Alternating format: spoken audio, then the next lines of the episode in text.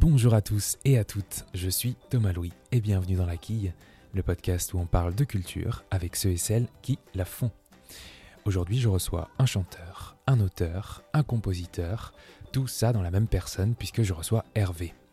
Son premier album, intitulé Hyper, sort aujourd'hui même et comprend 11 titres entre musique électronique et textes en langue française, qui ont même tenté certains de comparer Hervé à Alain Bachung.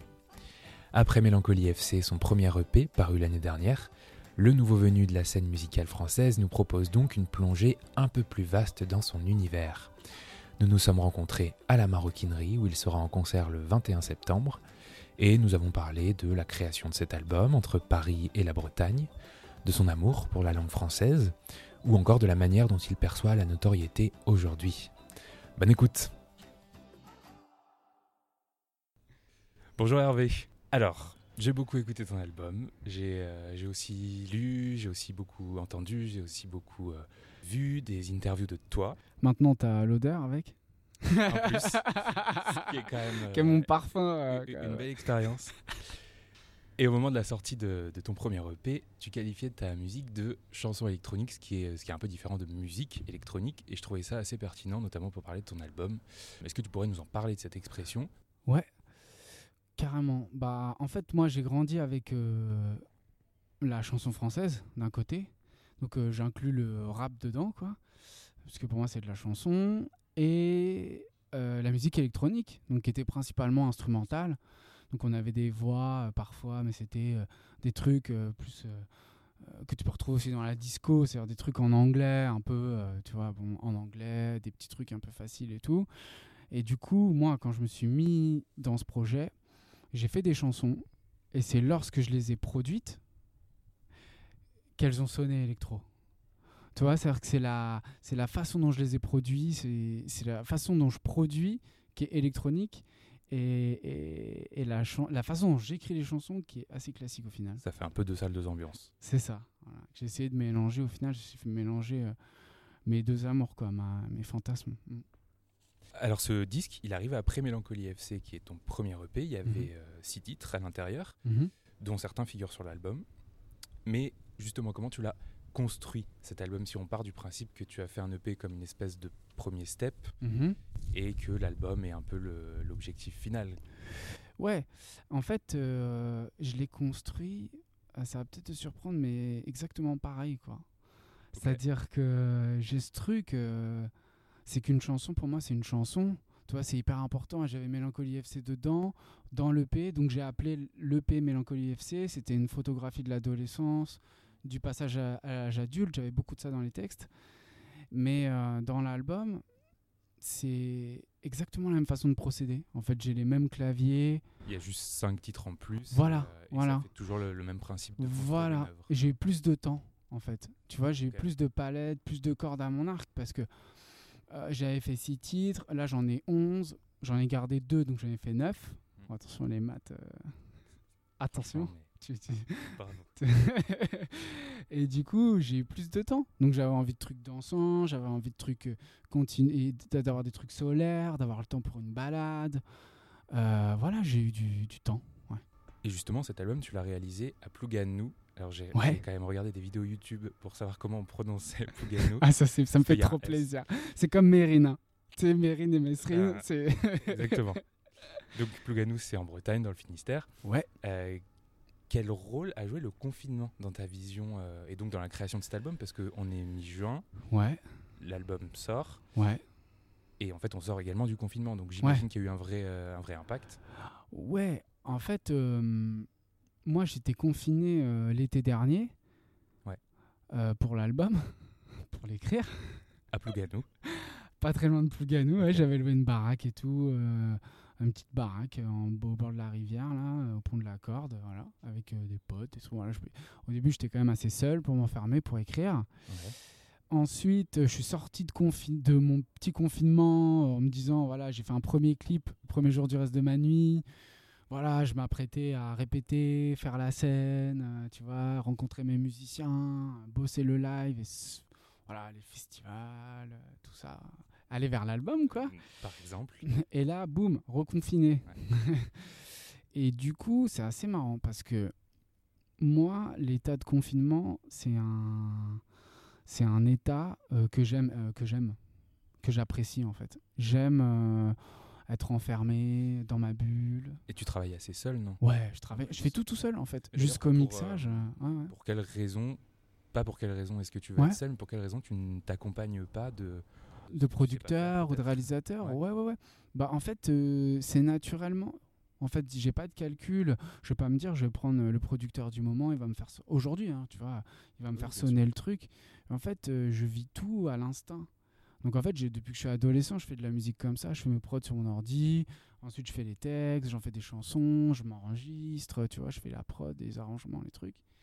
Et du coup, arriver, que ce soit aujourd'hui, euh, donc euh, quasiment dix ans après euh, mes premières prods, mes premiers bal- balbutiements, quoi, et ben j'ai pas changé de forme en fait.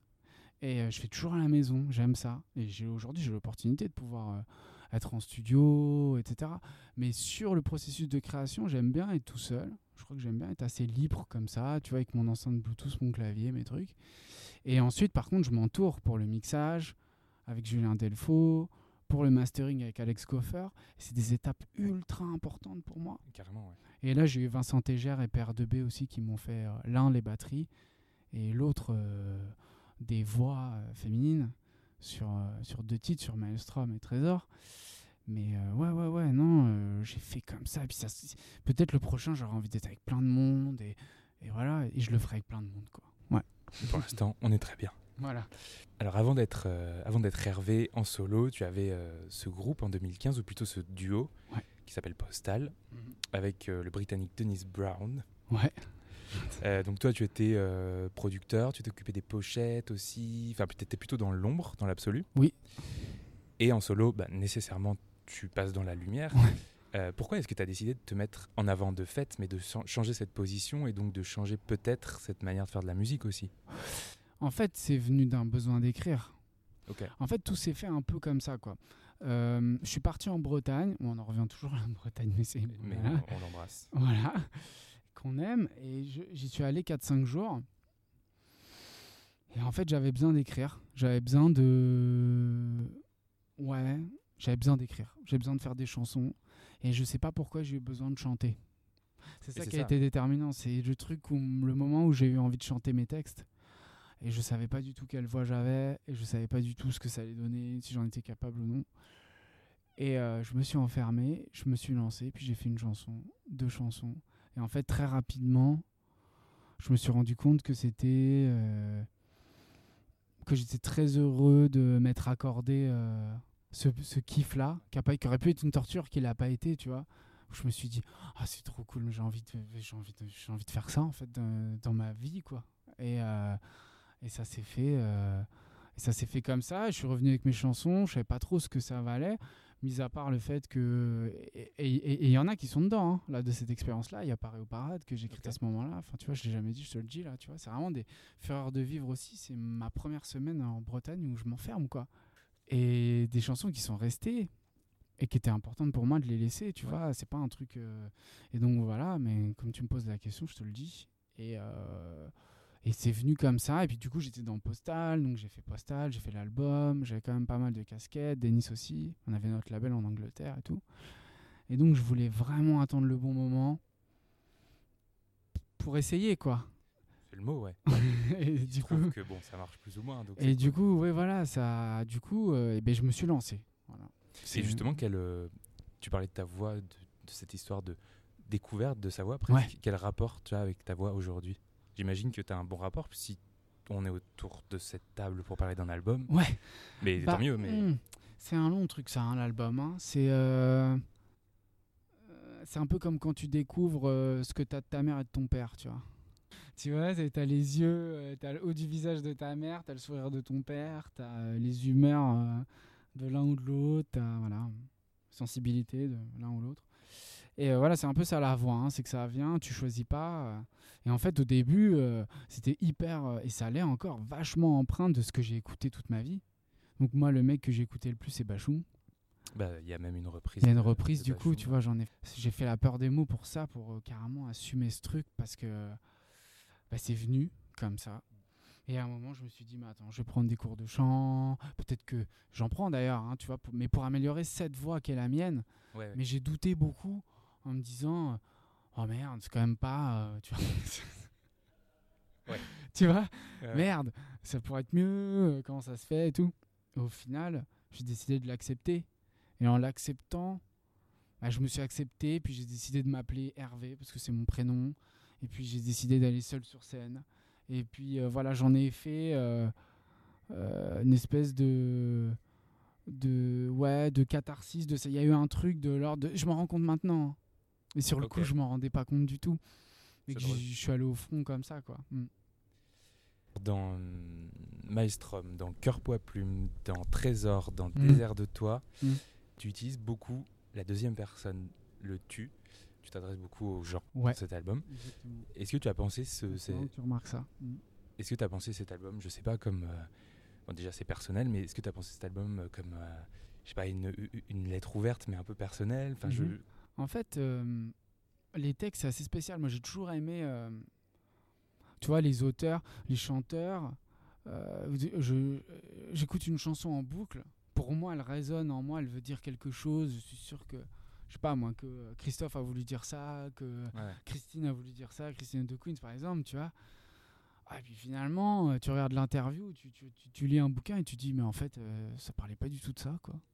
Et en fait, j'aime beaucoup l'idée que chacun puisse euh, interpréter les textes Ouais, comme il veut. Se retrouve dans Ouais, ouais, ouais.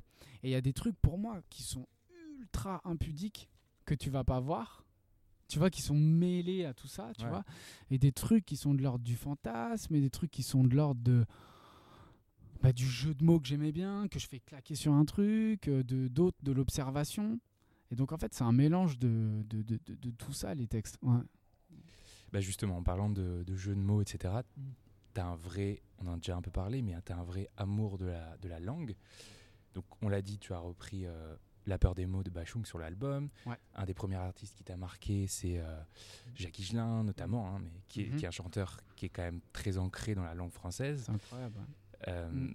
Donc, j'imagine que c'est un peu aussi ces influences-là qui t'ont fait écrire en français, parce que Oui. maintenant, la question peut parfois se poser. Mais quel matériau c'est le français pour toi? Parce que on sait bien que tes textes, ils sont pas là pour se couler seulement dans la mélodie. Euh, il y a, y a- enfin, on peut vraiment aussi écouter l'album, on peut vraiment l'écouter. Mhm. Et euh, pour le dire simplement, c'est assez fouillé. Ouais, grave. Donc les mots ont nécessairement un intérêt. Ouais, mais complètement. En fait, euh, c'est primordial pour moi. Plus que Euh, euh, la mélodie? euh, plus que la mélodie de voix, ouais. Ok. Voilà. La- pas la mélodie derrière, mais la mélodie de voix, ouais. C'est marrant. Mais euh, j'ai jamais remarqué, mais maintenant que tu me le dis, je remarque. Ravi d'avoir fait ce chemin pour toi. mais euh, ouais, du coup, euh, oui, complètement. Je valide jamais une chanson si le texte, euh, je l'ai pas retourné dans tous les sens. Et en fait, en m'intéressant, tu parlais de Bachung, tu vois, donc il y a ces auteurs. Il y a Ouais. Jean Fauque, il y a Bergman, il y a Tardieu, il y a tous ces mecs-là. C'est incroyable la recherche. C'est le jeu, quoi. C'est le truc de dire, voilà, quand je dis 7 heures Desert Eagle, euh, sensible mais sensible, tu vois.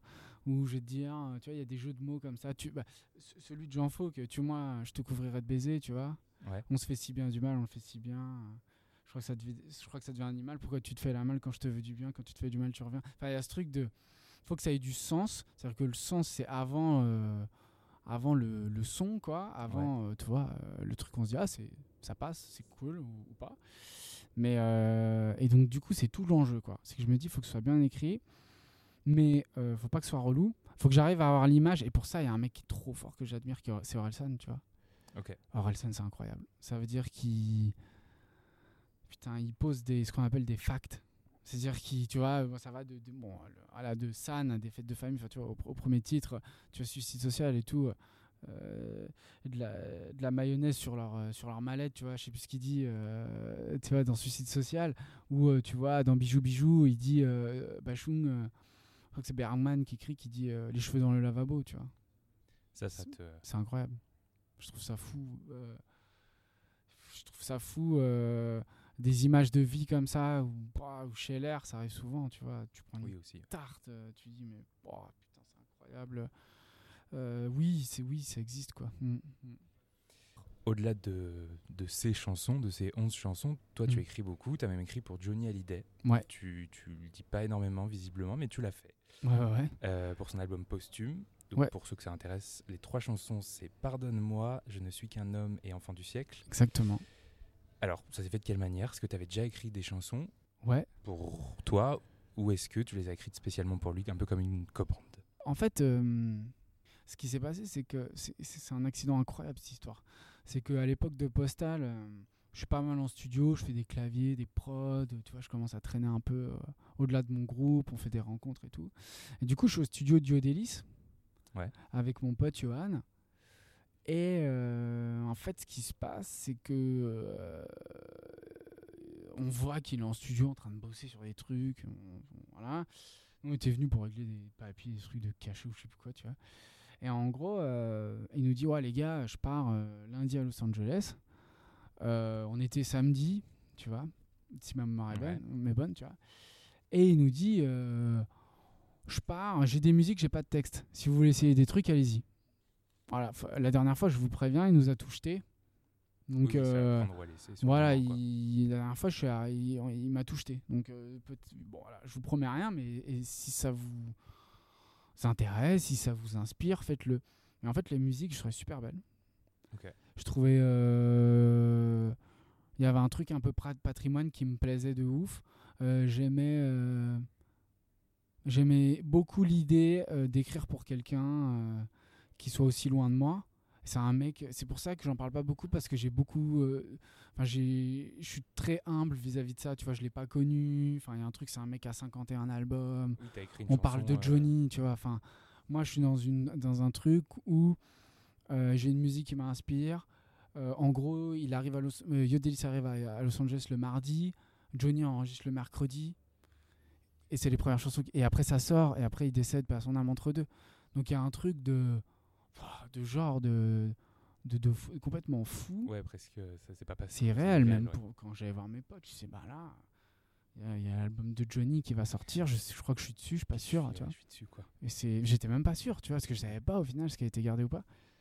Je trouve ça dingue. Et, euh, et, euh, et voilà. Et donc c'est pour ça que moi, j'en, par- j'en parle pas beaucoup, c'est vrai, parce que je suis pas, euh, je suis pas Goldman, je suis pas Bergman, je suis pas, euh, tu vois, ces grands auteurs qui ont écrit pour plein de gens et que c'est vraiment c'est super. Genre les mecs, c'est des tellement beau comme métier d'être auteur, d'être, euh, tu Ouais. vois, au service d'une âme et tout. Attention, c'est quelque chose, tu vois. Moi, euh, ça a été euh, une espèce de de, de, de, de parenthèse complètement folle, tu vois, où en l'espace d'un week-end, je me retrouve à écrire Bah, pour c'est Johnny ça, ouais. Hallyday. En fait, c'est ça la vraie histoire. C'est pas euh, six mois de travail à essayer de placer des, euh, des textes depuis euh, des années, quoi. Mais bon, Mm. le fait est que. Oui, voilà. Et justement, la notoriété dans tout ça, on parle, c'est ton premier album. Donc Ouais. J'espère qu'on l'écoutera, on écoutera cette interview au bout du sixième. T'as quel rapport avec cette notion de la notoriété? J'avoue que je m'en fiche un peu, hein, pour être honnête. C'est assez étrange. Fait que moi, j'étais souvent dans l'ombre, quoi. Tu vois, j'étais souvent euh, dans la prod, chez moi, je fais de la zik, je traîne pas dans les studs, euh, je traîne pas en soirée. euh, tu vois, j'avais même pote depuis 15 ans. Enfin, j'ai vraiment, j'ai une vie très simple, quoi. Vraiment. euh, sans faire le mec qui a une vie très simple. euh, c'est vrai, quoi. Je Ouais, suis quelqu'un de simple. fait- enfin, Mais la ça notoriété, aussi. Je le prends hyper positivement. Tu vois, c'est comme les comparaisons, quoi. Je le prends trop bien. On me dit, ah, mais ça me fait penser à Bachung. Par exemple, des fois, on me le dit, tu vois, ça me fait penser à un tel. Génial, mais qu'est-ce que tu veux me faire comme plus beau confinement? Co- euh, Confinement, Ah, putain, non. ça m'a eu. Euh, compliment, tu vois. Et euh, pareil, euh, et, pa- et pareil dans ce cadre. Tu vois, si je suis dans le terrain, c'est en train de boire un café et que quelqu'un qui vient me voir et qui me dit, ah, j'étais là. vois, c'est- petit comme. C'est des, des caresses, ça. Tu vois, souvent c'est des trucs hyper positifs, donc c'est des, c'est des compliments. Les compliments, c'est des caresses, quoi. Moi, je les prends, tu vois. Euh, dès lors où. euh, euh, et puis, je côtoie aussi, tu vois, des, des, des artistes donc, dont j'ai fait la première partie, des gens que je connais qui sont très connus, qui le vivent hyper bien. Je vais le dire parce que tu le diras Hyper pas. sainement. Pour ceux qui se demandent, c'est Eddie De Preto, Clara Luciani. Entre autres, ouais, ouais, ouais. Et Et, plein- ouais. et non, mais pas mal d'autres qu'on se croise en festival, des trucs, des gens qui sont très connus et qui vivent ça super cool. Donc au moins, si tu veux, si je commence à me dire, euh, ouais, non, non, non, c'est pas une question que je me pose. Voilà, si on se croise, on se croise, tu vois. Et puis il faut pas oublier un truc, c'est un pote à moi euh, qui me disait ça. Je parle pas pour mon cas, hein, parce que je suis pas, je suis pas une notoriété folle. hein. Mais euh, la personne, c'est, euh, elle te voit une fois dans sa vie. Toi, tu la vois pas, mais elle, elle te voit une fois dans sa vie. Tu vois, c'est con. Moi, je me souviens quand j'ai vu Branco des Phoenix pour la première fois de ma vie dans Paname. Ouais, ouais. Il se rappelle pas de moi, mais moi, je me rappelle de lui. Quand j'ai vu Guiman des Daft, je, je- je l'ai coupé euh, dans sa euh, tomate mozza, quoi. Enfin, tu vois, je- Non, mais je l'ai coupé. Je suis allé le voir. Je lui ai dit, mec, t'as changé ma vie.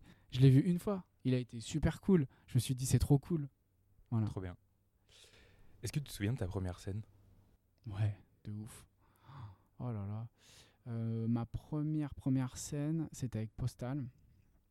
Ouais. On s'est retrouvé en première partie de Paul Kalkbrenner. 15 Pas 000, comme première partie, mais comme première scène. 15 000 personnes euh, en Italie.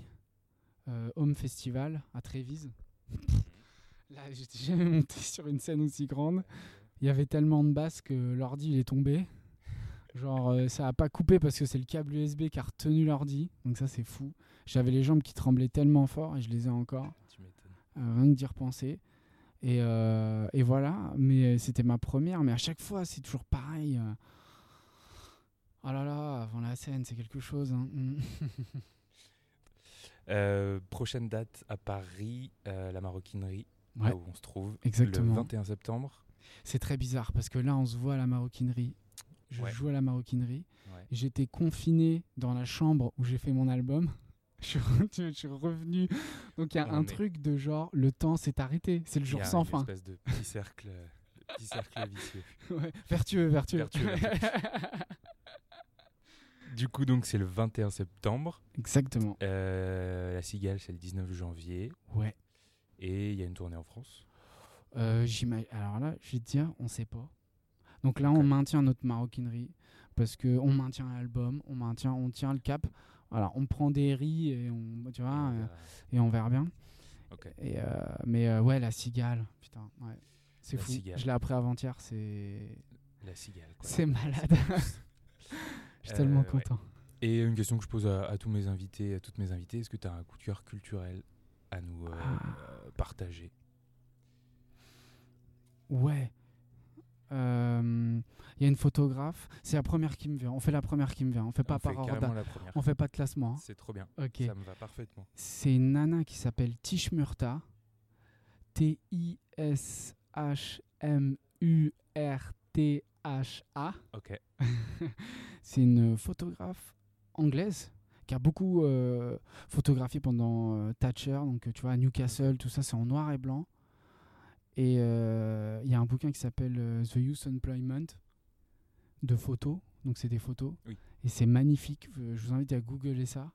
Parce que euh, moi, ça me parle et je trouve ça magnifique. Voilà. Tish Marta. Tish Murta. Tish Murta. Ouais. Euh, mon coup de cœur, c'est C'est Daft Punk. Si vous connaissez pas, vous pouvez écouter euh. Harder, Better. Bah super, ça s'appelle Hyper, c'est le premier album d'Hervé. Merci Hervé. Merci pour l'accueil. Et bien voilà, la quille c'est terminé pour aujourd'hui, mais on se retrouve très vite avec un nouvel invité ou une nouvelle invitée. En attendant, si l'entretien avec Hervé vous a plu, vous a donné envie d'écouter son album, n'hésitez pas à partager cette interview autour de vous, mais aussi à vous abonner à la quille, à mettre 5 étoiles sur Apple Podcast par exemple. Ça coûte rien et ça m'aide à développer le podcast. Euh, bref, merci beaucoup pour votre écoute et à très très vite.